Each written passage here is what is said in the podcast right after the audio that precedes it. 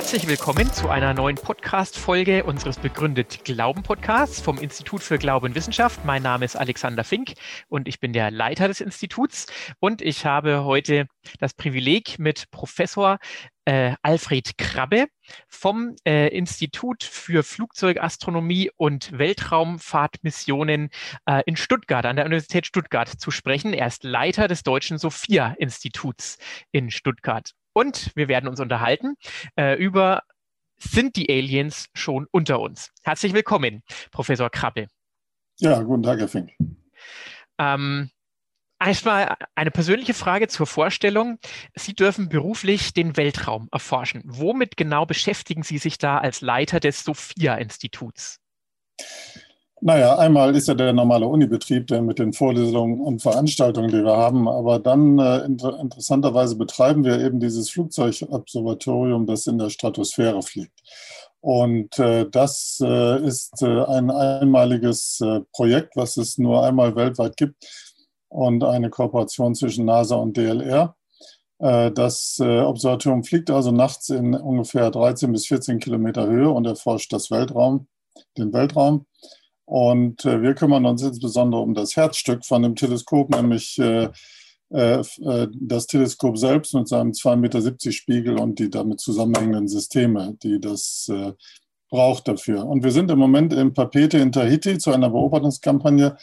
Normalerweise ist das ganze Observatorium in Kalifornien und wir betreiben auch zwei wissenschaftliche Instrumente an Bord von Sophia und für eines davon bin ich auch noch verantwortlich.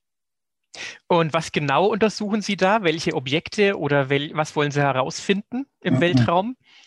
Also das Ferninfrarote, äh, da geht es ja vor allen Dingen um Moleküle, um, äh, um äh, die Vermeidung von Staub. Also man schaut in die Bildungsregionen von Sternen hinein und man schaut die interstellare Chemie an. Das sind natürlich Fragen auch, die damit zusammenhängen. Wie haben sich Planetensysteme gebildet? Wie haben sich Sterne gebildet? Und äh, äh, wie haben sich bestimmte Sterntypen gebildet? Wie ist die interstellare Chemie? Wie, wie bilden sich äh, Moleküle, auch große Moleküle, organische Moleküle? Und wie bildet sich Staub und alle diese Fragen? Ja. Und das untersuchen wir natürlich in unserer eigenen Milchstraße, aber auch in anderen äh, Galaxien. Also Sie haben schon ziemlich weit sich umgeschaut im Weltraum sozusagen mit dem mhm. entsprechenden Teleskop. Ja, man kommt rum, ja. Mhm. Genau. Ja, kürzlich waren wieder vermehrt ähm, Nachrichten zu entdecken, die von Erscheinungen unbekannter Phänomene im Luftraum äh, berichtet haben. Unter anderem auch der Spiegel, der am 26.06. Ähm, so titelte, sind wir noch allein im Universum, äh, war damit gemeint, oder hier auf der Erde.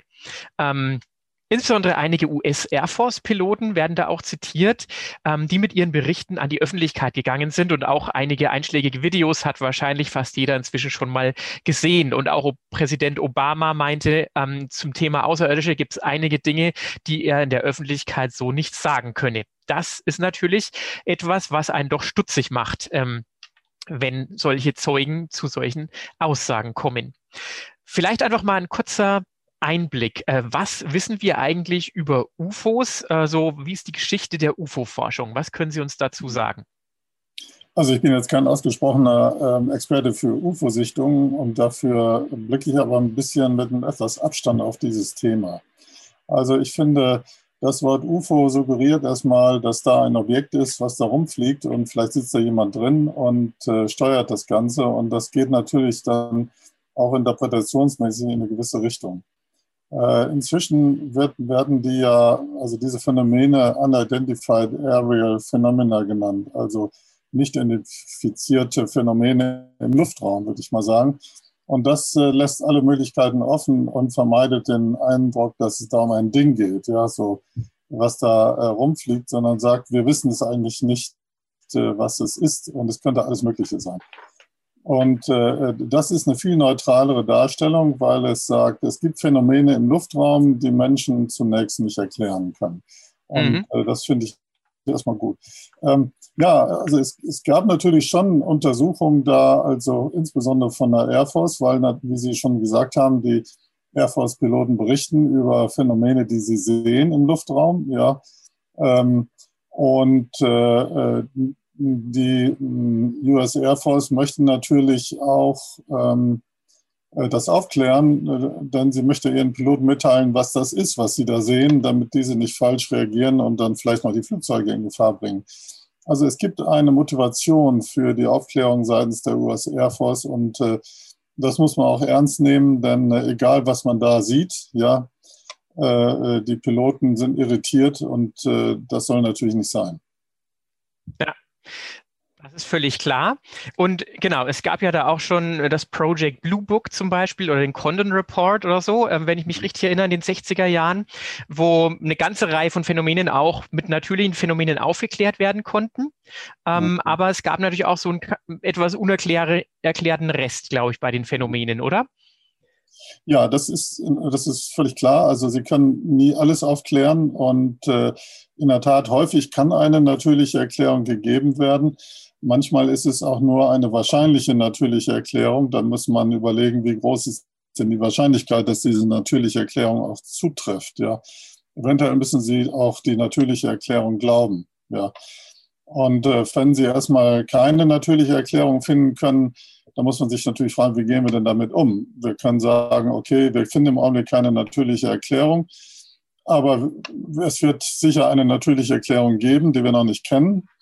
Und äh, äh, wenn Sie das nicht sagen wollen, dann sagen Sie vielleicht, okay, dann muss ich mir was anderes überlegen. Aber ob man deswegen gleich eine sozusagen eine fantastische Erklärung geben kann, das ist ja nicht zwingend. Ja. Mhm. Menschen neigen ja immer dazu, dass wir versuchen, eine Erklärung zu geben und äh, die auch irgendwie Sinn macht. Und nur ganz selten gestehen wir uns zu, dass wir keine, keine Ahnung haben, was ja eigentlich vorgeht. Da gibt es übrigens auch in der Astronomie Beispiele für. Wenn Sie an die dunkle Materie denken, da sagen auch alle, wir wissen es nicht. Ja? Also äh, wir machen jetzt keine, wir, wir, wir sagen jetzt nicht, das ist irgendwie ein fantastisches Ding, was da ist, sondern wir sagen, wir wissen es nicht. Und das ist eine sehr ehrliche Antwort. Ja, bedeutet einfach, man muss noch ein bisschen forschen, um es herauszufinden, aber muss nicht gleich den Sprung machen, dass da irgendwas ganz Besonderes passiert ist oder passiert oder auch bei der dunklen Materie, ja. Mhm. Ähm, ja, ähm, wie ist es denn dann zum Beispiel jetzt mit diesen aktuellen Berichten? Also äh, hier ist es ja durchaus so, dass äh, das Erstaunliche ist, dass diese Objekte, die da beobachtet werden, ähm, wenn ich richtig informiert bin, meistens mit Infrarotkameras, sich erstaunlich schnell bewegen, erstaunlich mhm. geradlinig bewegen und auch noch rotieren können dabei, wo man sich denkt, also ein natürliches Phänomen kann das eigentlich fast nicht sein. Das muss eigentlich fast ein künstliches Objekt sein. Also ähm, haben Sie persönlich da irgendeine Erklärung dafür? Also die ähm ähm, nein, ich habe jetzt auch keine besondere Erklärung dafür. Es ist natürlich so, dass äh, äh, diese Infrarotbilder, das sind ja Wärmestrahlung. Ja? Und Wärmestrahlung sind ja Strahlen, äh, da können Sie im Sichtbaren nichts sehen. Das heißt, da ist eine leere Stelle und wenn Sie da mit der Infrarotkamera hingucken, dann sehen Sie da was. Aber wenn Sie mit dem sichtbaren Licht hinschauen, dann sehen Sie eben nichts. Und das ist äh, natürlich ähm, äh, unbefriedigend. Aber die, die Piloten ähm, haben ja Infrarotkameras, damit sie sozusagen warme Objekte sehen können, insbesondere so Abgasstrahlen oder sonstige Dinge. Und äh, es mag natürlich sein, dass es in der Atmosphäre sozusagen Zellen gibt von Dingen, die sehr heiß sind. Ähm, was auch immer das ist, ja, das kann ich Ihnen nicht sagen. Ähm, aber man könnte es auch andersrum aufzäumen. Es wäre ein sehr interessantes Forschungsfeld, mal rauszufinden, was das alles sein könnte dort. Ja, also bevor man äh, zu, äh, zu fantastischen Erklärungen äh, greift, denn als Wissenschaftler bin ich ja immer äh, in einem Kontext, wo ich etwas Neues sehe und was Neues feststelle, von dem ich zuvor noch nie gehört habe und von dem ich nicht weiß, was es ist.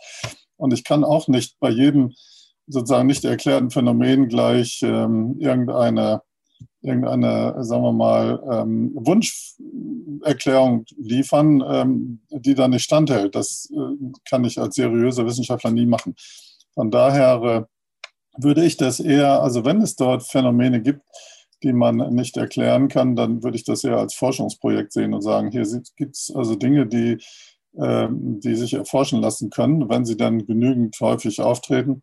Und äh, dann schauen wir mal, was passiert. Also es gibt ja zum Beispiel äh, Na, das wusste man früher auch nicht, dass also Gewitter oberhalb der Gewitterwolken auch noch äh, Phänomene zeigen. Ja, das hat man erst aus dem Weltraum gesehen.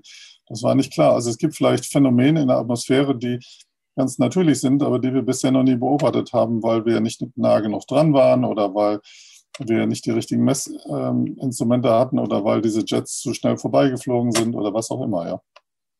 Mhm.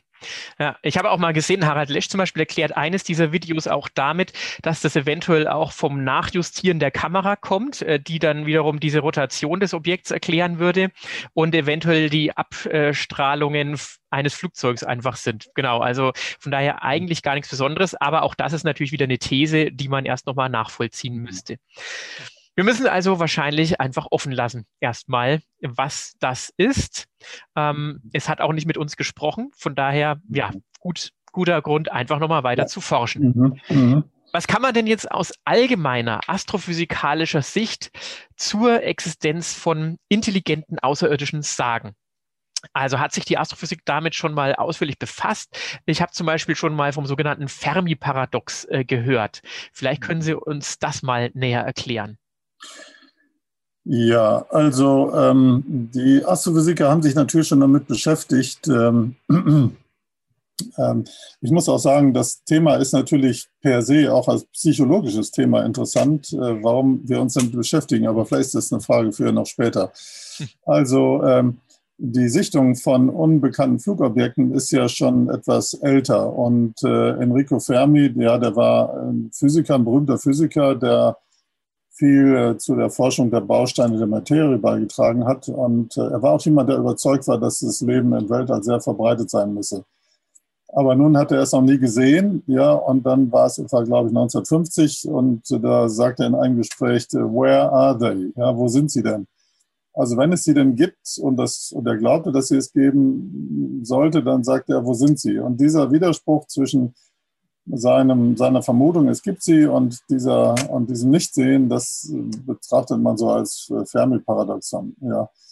Also nun kann man sich überlegen, warum ist das ein Paradoxon? Also es kann natürlich sein, dass äh, ähm, äh, äh, er hat sie nicht gesehen, das ist sozusagen, das kann man erstmal so nehmen. Warum hat er sie nicht gesehen, wenn sie es denn gibt? Also vielleicht wollten sie nicht, vielleicht konnten sie nicht, vielleicht waren sie gerade anderweg beschäftigt äh, oder wie auch immer. Aber ähm, man kann natürlich auch ähm, die Frage andersrum stellen. Das hat ja zwei Seiten, so ein, so ein Paradoxon. Äh, gibt es Leben im Weltall? Welche Formen könnte es geben? Und haben solche Zivilisationen überhaupt Interesse an uns? Ja? Oder vielleicht sind sie gar nicht in unserer Nähe. Also die, seine Vermutung, dass es Leben im Weltall gibt, bedeutet ja nicht, dass es gleich vor unserer Haustür stattfindet. Ja? Also von daher ist, äh, ja, es wurde viel diskutiert darüber, aber äh, ähm, man muss natürlich alle Optionen hier bedenken und, äh, und äh, äh, man kann sicher auch bezweifeln, dass es diese, diese, diese Art von Leben, wie er sich das vorstellt, überhaupt gibt. Ja, und deswegen sieht man sie eben nicht. Ja. Aber vielleicht wollen sie auch nicht. Ja. Mhm. Da wollen wir einfach gleich nochmal weiterdenken, rein theoretisch. Angenommen, es gäbe Aliens. Ähm, mhm aus astrophysikalischer Sicht, ähm, könnten die überhaupt zur Erde reisen? Und wenn ja, wie lange würde das dauern? Also Alpha Centauri zum Beispiel ist ja 4,2 Lichtjahre entfernt. Ähm, ja, mhm. angenommen, es gäbe da Aliens, äh, mir sind noch keine Berichte davon bekannt, mhm. aber angenommen, die würden da existieren. Wie lange wären die hier auf dem Weg zur Erde oder wie lange würden wir dorthin reisen müssen? Ja, in, äh, ich glaube, Proxima Centauri hat ja einen Planeten, den Proxima Centauri B, der wurde ja vor einiger Zeit entdeckt. Also da gibt es einen Planeten. Also äh, ob man jetzt darauf leben könnte, ist eine ganz andere Frage. Ja, aber von daher ist Ihre, Ihr Beispiel jetzt nicht so ganz hergeholt. Ähm, also, also machen wir mal eine kleine Rechnung. Also äh, Alpha Centauri ist ungefähr vier Lichtjahre entfernt, so plus minus. Und äh, wir gehen davon aus, dass die Naturgesetze, die auf der Erde gelten, auch im, überall im Weltraum äh, gelten. Das ist die, üblicherweise nennt man das Homogenitätsbedingung. Also die Lichtgeschwindigkeit ist da hinten genauso groß wie bei uns und auch die Fallgesetze gelten und die Gravitation ist so ähnlich. Dafür gibt es übrigens viele Hinweise, sonst würden viele Dinge im Weltraum ganz anders funktionieren, als wir sie erwarten. Also das ist in unserer Nachbarschaft sicher gut erfüllt. Mhm. Äh, dann haben wir noch die allgemeine Relativitätstheorie von Albert Einstein, äh, die die Möglichkeiten und Grenzen dieser Reisen auch aufzeigt. Ja, also jetzt nehmen wir mal an, das Raumschiff bewege sich mit einem Zehntel, sag ich mal, Zehntel der Lichtgeschwindigkeit. Lichtgeschwindigkeit geht ja nicht, aber ein Zehntel der Lichtgeschwindigkeit, nehmen wir das mal an. Äh, äh, also sind 30.000 Kilometer pro Sekunde. Ja, also ein normales Geschoss, wenn Sie es abfeuern, liegt ungefähr bei einem Kilometer pro Sekunde. Also es ist 30.000 Mal schneller, als wenn Sie ein Geschoss abfeuern. Also wenn Sie jetzt überlegen, wie groß ist denn die Geschwindigkeit der Erde um die Sonne, ja, dann sind Sie mit einem Zehntel der Lichtgeschwindigkeit immer noch 1100 Mal schneller als die Geschwindigkeit der Erde auf ihrer Bahn um die Sonne. Und das ist auch noch immer 100 Mal schneller als die Geschwindigkeit der Sonne um das Zentrum der Milchstraße. Was das bedeutet, ähm, äh, woran viele Leute gar nicht denken, dass jedes Staubkörnchen, das mit dem Raumschiff kollidiert, katastrophale Folgen hätte. Denn jedes Staubkorn kollidiert mit einer Geschwindigkeit von 30.000 Kilometer pro Sekunde. Und das ist eine immense mechanische Energie. Ja, wir haben überhaupt kein Material und keine Technologie, um dieses Bombardement auszuhalten. Äh, bei den Science Fiction ist das, die schalten immer ihren äh, ihr Schutzschild ein. Ja? Aber äh, das, äh, sowas äh, gibt es in der normalen Physik, also in dem ähm, Ausmaß nicht, ja, muss ich offen sagen. Und äh, so ein Bombardement wird es zweifellos geben, denn wir wissen aus den Ergebnissen der Cassini-Mission zum Beispiel, dass es eben interstellare Staubteilchen gibt, die auch bei uns durchs Planetensystem fliegen. Also wenn sie da rausfliegen, äh, dann werden sie von sowas getroffen, ja dann kann man, das ist ein, das ist ein fundamentales Problem, was viele Leute nicht mitbedenken, was aber sehr wichtig ist. Die zweite Frage, die man sich stellen kann, ist, äh, wie lange würde es denn dauern? Also wenn Aliens von Alpha Centauri aufbrechen würden und äh, ja, das kann man sich jetzt, glaube ich, ziemlich leicht ausrechnen, wenn wir mit einem Zehntel der Lichtgeschwindigkeit fliegen und die und ähm, äh, Alpha Centauri ungefähr vier Lichtjahre weg ist, dann wird es ungefähr 40 Jahre dauern. Dann brauchen Sie noch äh, Brems- und Beschleunigungsmanöver und sind sie vielleicht 50 oder 60 Jahre unterwegs für eine Strecke. Aber jetzt haben wir schon gemerkt, ein Zehntel Lichtgeschwindigkeit ist viel zu hoch. Ja, also da nimmt ja auch die Masse enorm zu, ne? aufgrund ja, der Relativitätstheorie. Ja, beim Zehntel Lichtgeschwindigkeit noch nicht so, aber ihre Energie, die sie brauchen, ja, die Masse einfach, um das Ganze anzutreiben, nimmt auch unglaublich zu. Ja. Also wenn Sie dann vielleicht nicht mit einem Zehntel, sondern nur mit einem Hundertstel oder mit einem Tausendstel der Lichtgeschwindigkeit äh, fliegen, dann verlängert sich die Reisezeit entsprechend. Das heißt, Sie sind dann nicht mehr 40 Jahre oder 60 Jahre unterwegs, sondern 600 Jahre oder 6000 Jahre. Also das wäre auf jeden Fall eine Reise ohne Wiederkehr, muss man sagen. Und naja, vielleicht kennen Sie den, den Film Passenger. Ja, da werden ja die, äh, die, äh, die, die Passagiere so äh, in einen Schlaf versetzt, dass sie dann 100 Jahre schlafen. Ja, das kann man natürlich versuchen, aber ähm, äh, abgesehen, wie gesagt, von, der, von dem Bombardement hat man, äh, äh, ist nicht, ist nicht ähm, also ich würde sagen, dass die kommen nicht wieder. Ja? Und wenn sie ankommen, hätten sie sehr viel Glück gehabt, ja, in vielen hundert oder tausend Jahren. Also ich halte es selber für nicht realistisch, selbst für unsere äh, nächste Nachbarsterne im Rahmen der gegenwärtigen Physik, muss ich mal sagen, ja. Also sprich, wenn es Aliens gibt, dann haben wir vielleicht eine Möglichkeit, mit denen elektromagnetisch zu kommunizieren, weil das funktioniert mit Lichtgeschwindigkeit. Aber dass die wirklich zu uns reisen könnten, dazu müssten die völlig andere Technologien besitzen, als äh, sie uns heute bekannt sind, die wir ja auch schon ähm, gut entwickelt sind, was Energie an so weiter angeht.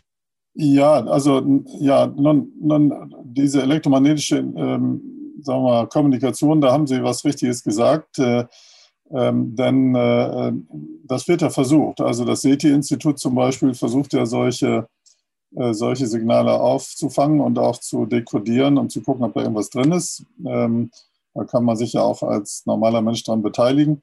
Äh, und es schickt ja auch äh, Signale raus, ja, äh, an äh, es gab auch Signale, die an Exoplaneten rausgeschickt werden.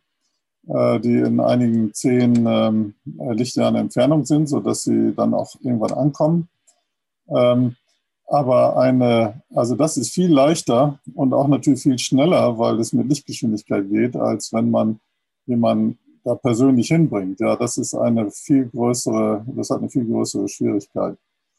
Ähm, ja, es ist, äh, es ist, äh, man muss auch noch einen anderen Punkt sehen.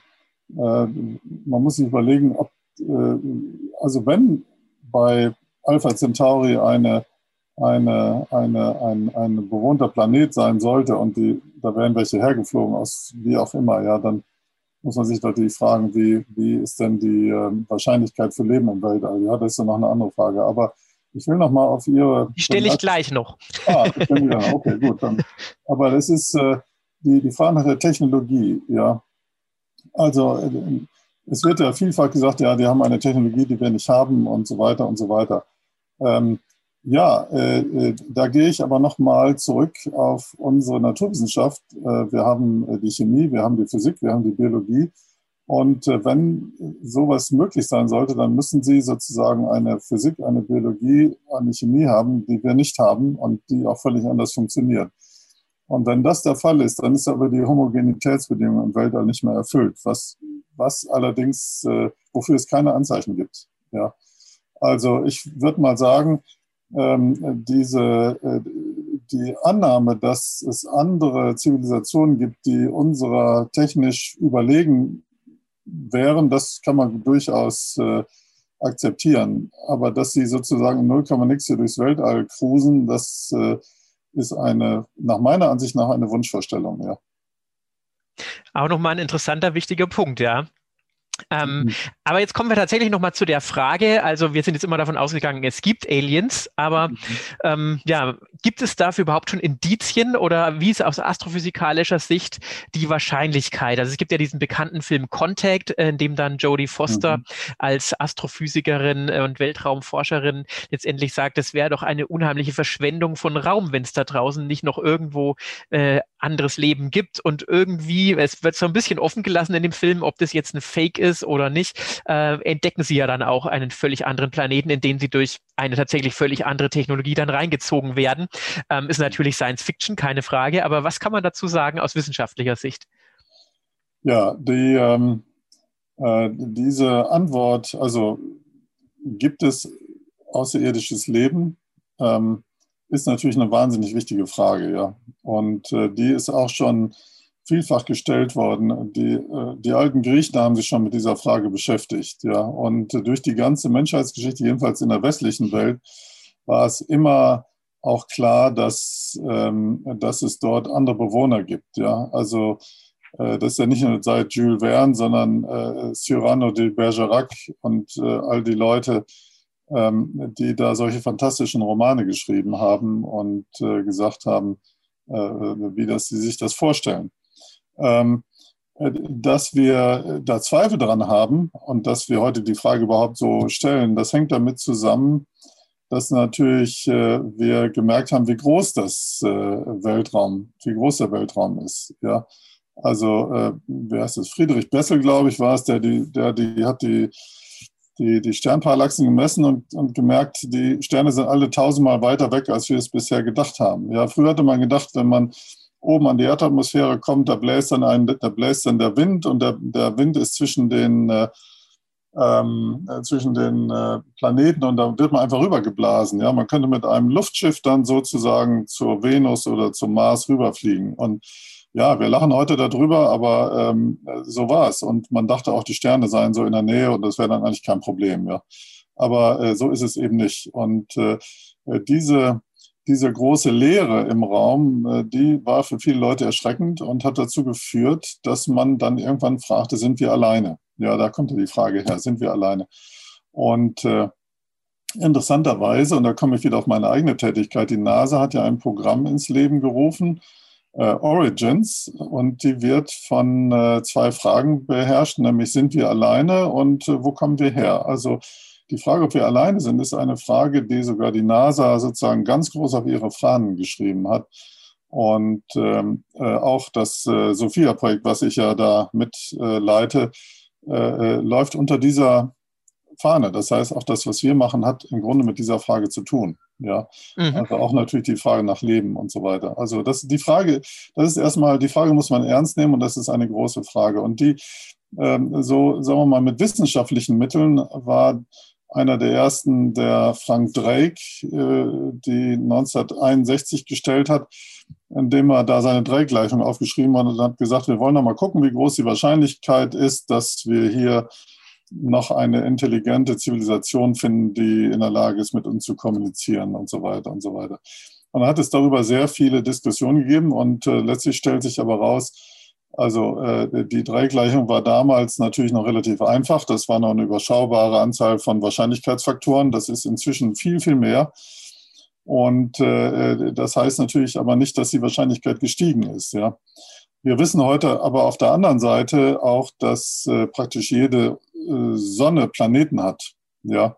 Und äh, dass es auch viele Sonnen gibt, die Planeten in dem in einer gemäßigten Zone äh, halten können, also wo sie dann, wo Wasser flüssig sein könnte und so weiter. Ja. Aber selbst das äh, ist noch nicht alles, denn wenn Sie eine zweite Erde suchen, also ich will mal so sagen, für uns ist die Erde ideal. Ja. Wir haben ein gemäßigtes Klima, wir haben Wasser hier, wir haben nicht zu heiße Sonnenlicht, nicht zu viele UV-Strahlen und das wird gefiltert. Wir haben nicht zu starken Wind, wir haben nicht zu viel Regen und was das bedeutet, das haben wir ja letztens gesehen wenn der Regen runterrauscht, ja, was das für Überschwemmungen verursacht. Äh, wir haben ein Magnetfeld, das also den Sonnenwind abhält. Wir haben den Mond, der die Erdachse stabilisiert. Wir haben den Jupiter, der uns, äh, der uns die äh, kleinen Körper vom Leibe hält, also dass hier nicht so viele Meteoriten einschlagen. Und da gibt es viele Dinge, die, die man hier nennen könnte, die alle noch in die Dreigleiche mit reingehören, wenn man dann von einer intelligenten Spezies redet. Ja? Wenn Sie nur ein paar Moose suchen, das kriegen Sie vielleicht auch eher, aber so eine intelligente Bevölkerung braucht ja doch eine gewisse, auch einen gewissen Schutzraum.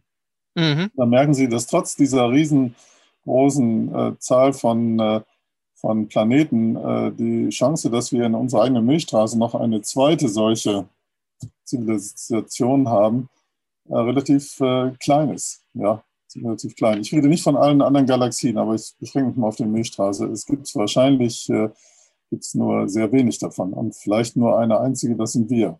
Ja. Mhm. Ähm, also äh, das macht natürlich, das, das, wenn man das so sich vor Augen führt, wir sind sozusagen die Einzigen, dann stellt das natürlich auch Fragen an uns selber, also äh, an den Sinn dessen, warum sozusagen gibt es uns im Weltall überhaupt, ja? Also was macht das für einen Sinn oder wen interessiert das überhaupt, ja? Oder oder sind wir, haben wir deswegen Wert, weil wir hier ganz selten sind? Oder wie gehen wir damit um? Also ich, ich finde, das wirft eine Menge Fragen auf den Menschen zurück, wenn, man, wenn er sich solchen diesen Umständen stellt. Ja. Und da kommen also, wir genau zu dem psychologischen Aspekt, den Sie schon angesprochen haben vorhin. Ähm, mhm. Genau, warum stellen wir uns diese Frage, sind wir allein? Was, was treibt uns dazu an? Oder ähm, welche Rolle spielt das bei dieser Suche, dass wir so viele Millionen von Dollars und Euros und anderen Währungen inzwischen ja auch mhm. ähm, dafür investieren, um zu suchen, ob da noch irgendwo jemand ist? Obwohl wir ja eigentlich nur in unserer Milchstraße suchen können, wie Sie schon gesagt haben, denn die nächste Galaxie, der Andromeda-Nebel, ist ja 2,5 mhm. Millionen Lichtjahre Jahre entfernt. Das heißt, allein schon Licht braucht ja 2,5 Millionen Jahre. Also da ist eine Kommunikation ausgeschlossen letztendlich. Ja, das stimmt. Ja, äh, überlegen Sie mal, wenn Sie nur einen einzigen Menschen auf der Erde haben, ja, der ganz alleine hier ist und äh, er findet eines Tages einen anderen Menschen. Das ist so wie bei Robinson Crusoe, ja, aber den kennen vielleicht viele nicht mehr. Ähm, äh, äh das ist natürlich ein Riesenunterschied, ob Sie allein da sind oder ob da noch jemand anders ist. Das macht für sie einen psychologischen Unterschied äh, allein, den, dass sie einen Dialog machen können, ja, dass sie jemanden haben, mit dem sie sich unterhalten können, hoffentlich, ja, der vielleicht ihre Sprache spricht sogar oder zumindest als, ähm, als, als, als, als Mensch mhm. etwas ist, was sie auch sind, ja, wo sie, mit dem sie solidarisch sein können. Also ich glaube, dass äh, die Menschen ein, ein, ein, äh, den Wunsch haben, dass noch jemand im Weltall ist außer ihn selber. Also davon gehe ich aus. Mhm. Ja. Und äh, wenn man so einen Wunsch hat, dann hat man natürlich auch das Bedürfnis, da äh, die, die Phänomene äh, eher in diese Richtung zu interpretieren. Ja.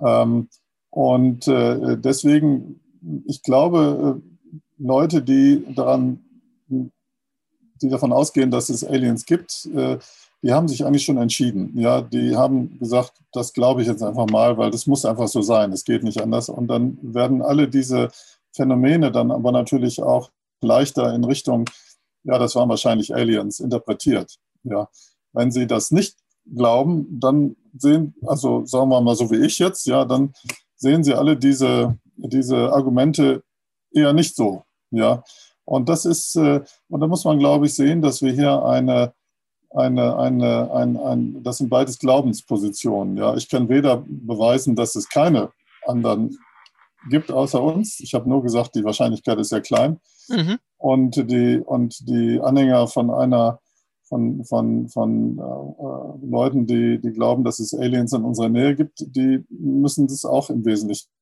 glauben, weil wenn es wissenschaftlich bewiesen wäre, dann würden wir uns jetzt hier heute nicht drüber unterhalten. Ja? Also, ja.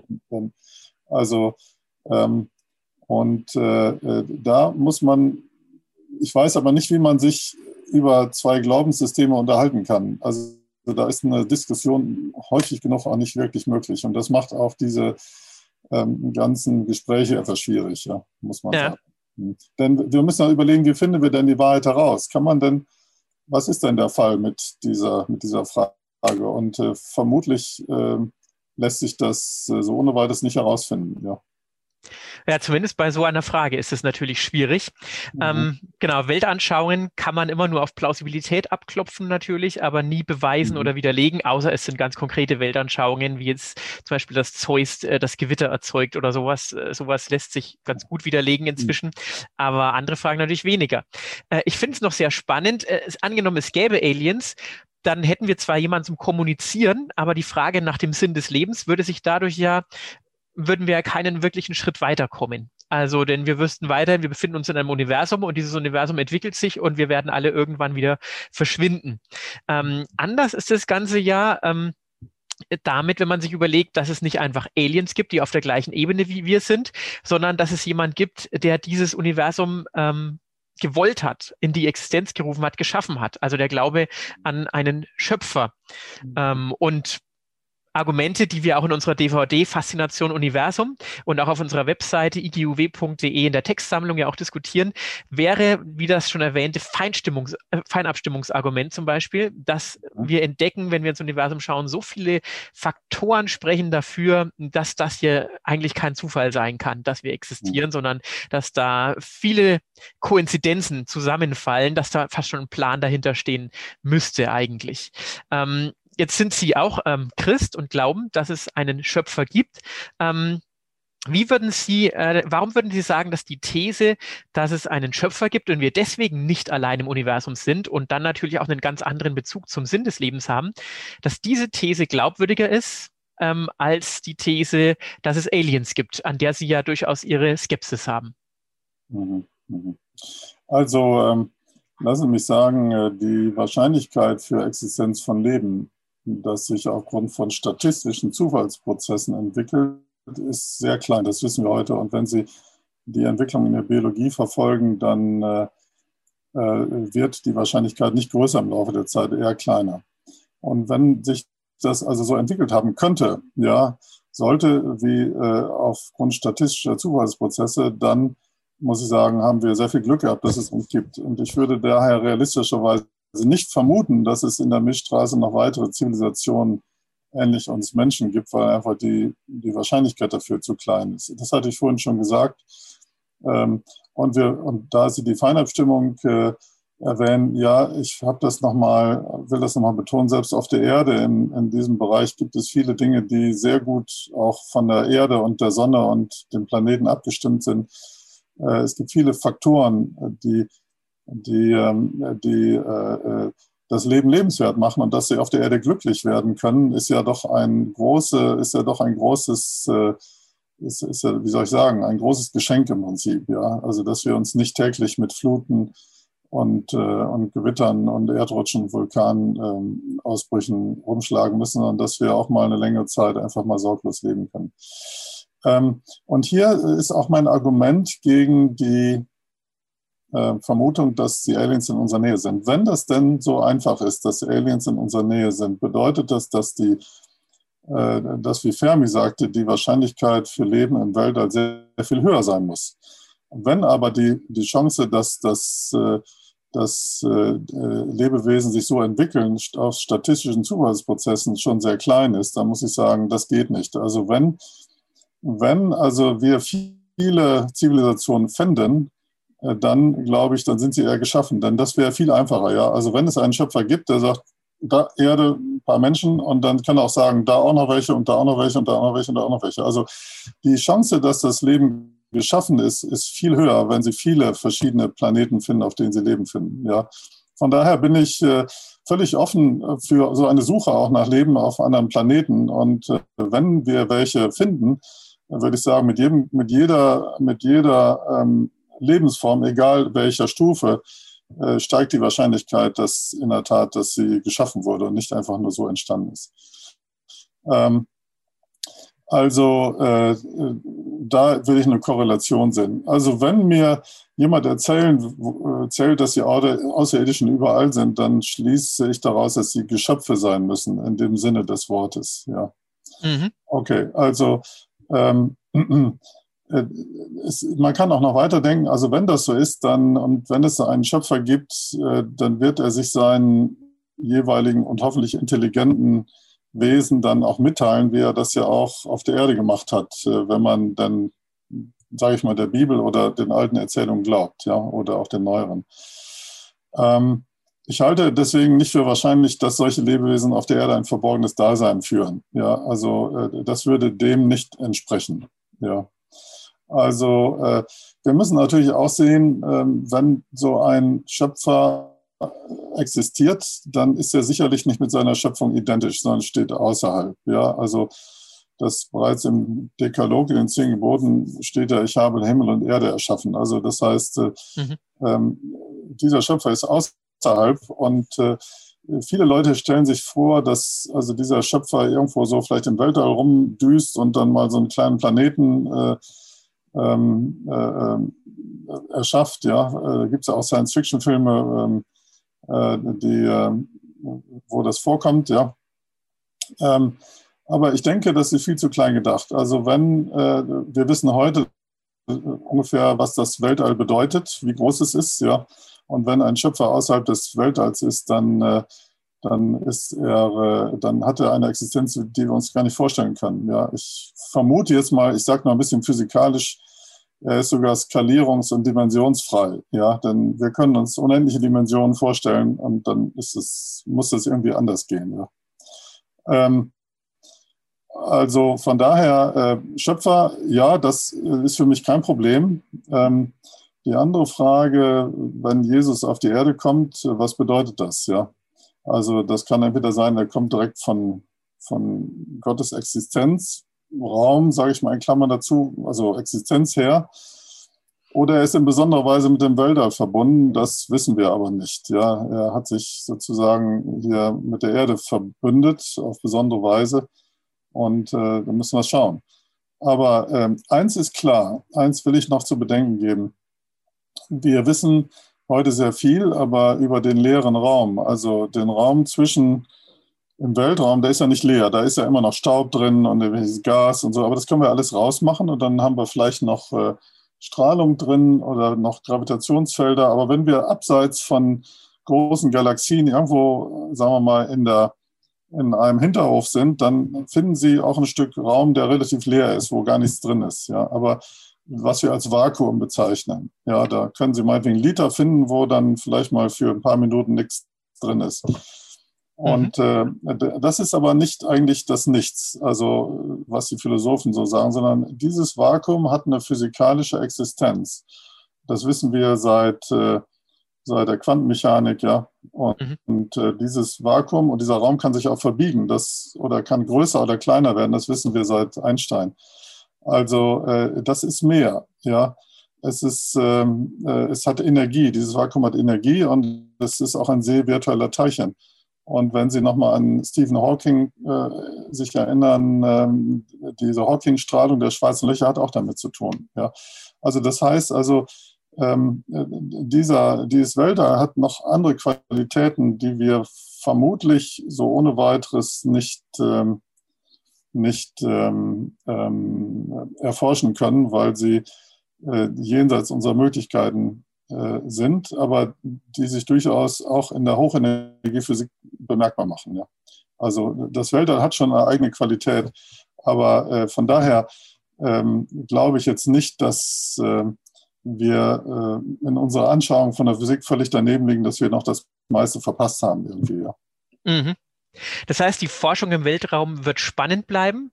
Die Wahrscheinlichkeit, dass Aliens schon unter uns sind und womöglich schon irgendwo in der Regierung sitzen, ist sehr, sehr, sehr gering.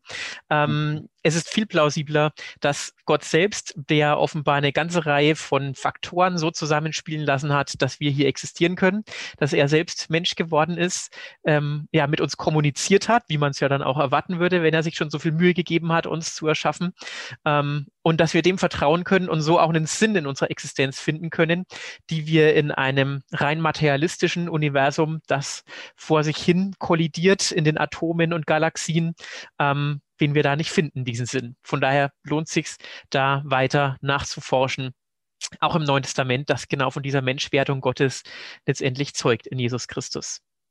Ja, also wenn, wenn Gott die Außerirdischen geschaffen hat, dann werden sie schon irgendwo sein, ja. Also ich glaube allerdings nicht an einen Alien-Tourismus. Äh, sie müssen auch sehen, äh, die großen Entfernungen im Weltall können auch ein Schutz vor uns sein. Ja, denn die Erde ist ja ein lauter und kriegerischer Planet, der ständig Probleme erzeugt. Ja, also ich würde das nicht äh, so ohne weiteres für gut heißen. Also wir sind nicht die Heilsbringer im Weltall. Ja, das, da würde ich, da würde ich schon Abstand nehmen wollen. Ja, und äh, also da muss man sehen, äh, die, diese, äh, also sagen wir, diese Erlösungstat von Jesus hat schon seinen Hintergrund, auch seine Berechtigung. Ja. Und äh, ob das auf andere äh, Lebewesen auf anderen Planeten genauso zutrifft, ist eine offene Frage. Und ich kann, äh, und äh, die katholische Kirche denkt in der Tat über solche theologischen Fragen nach. Man höre und staune, ja, das ist so.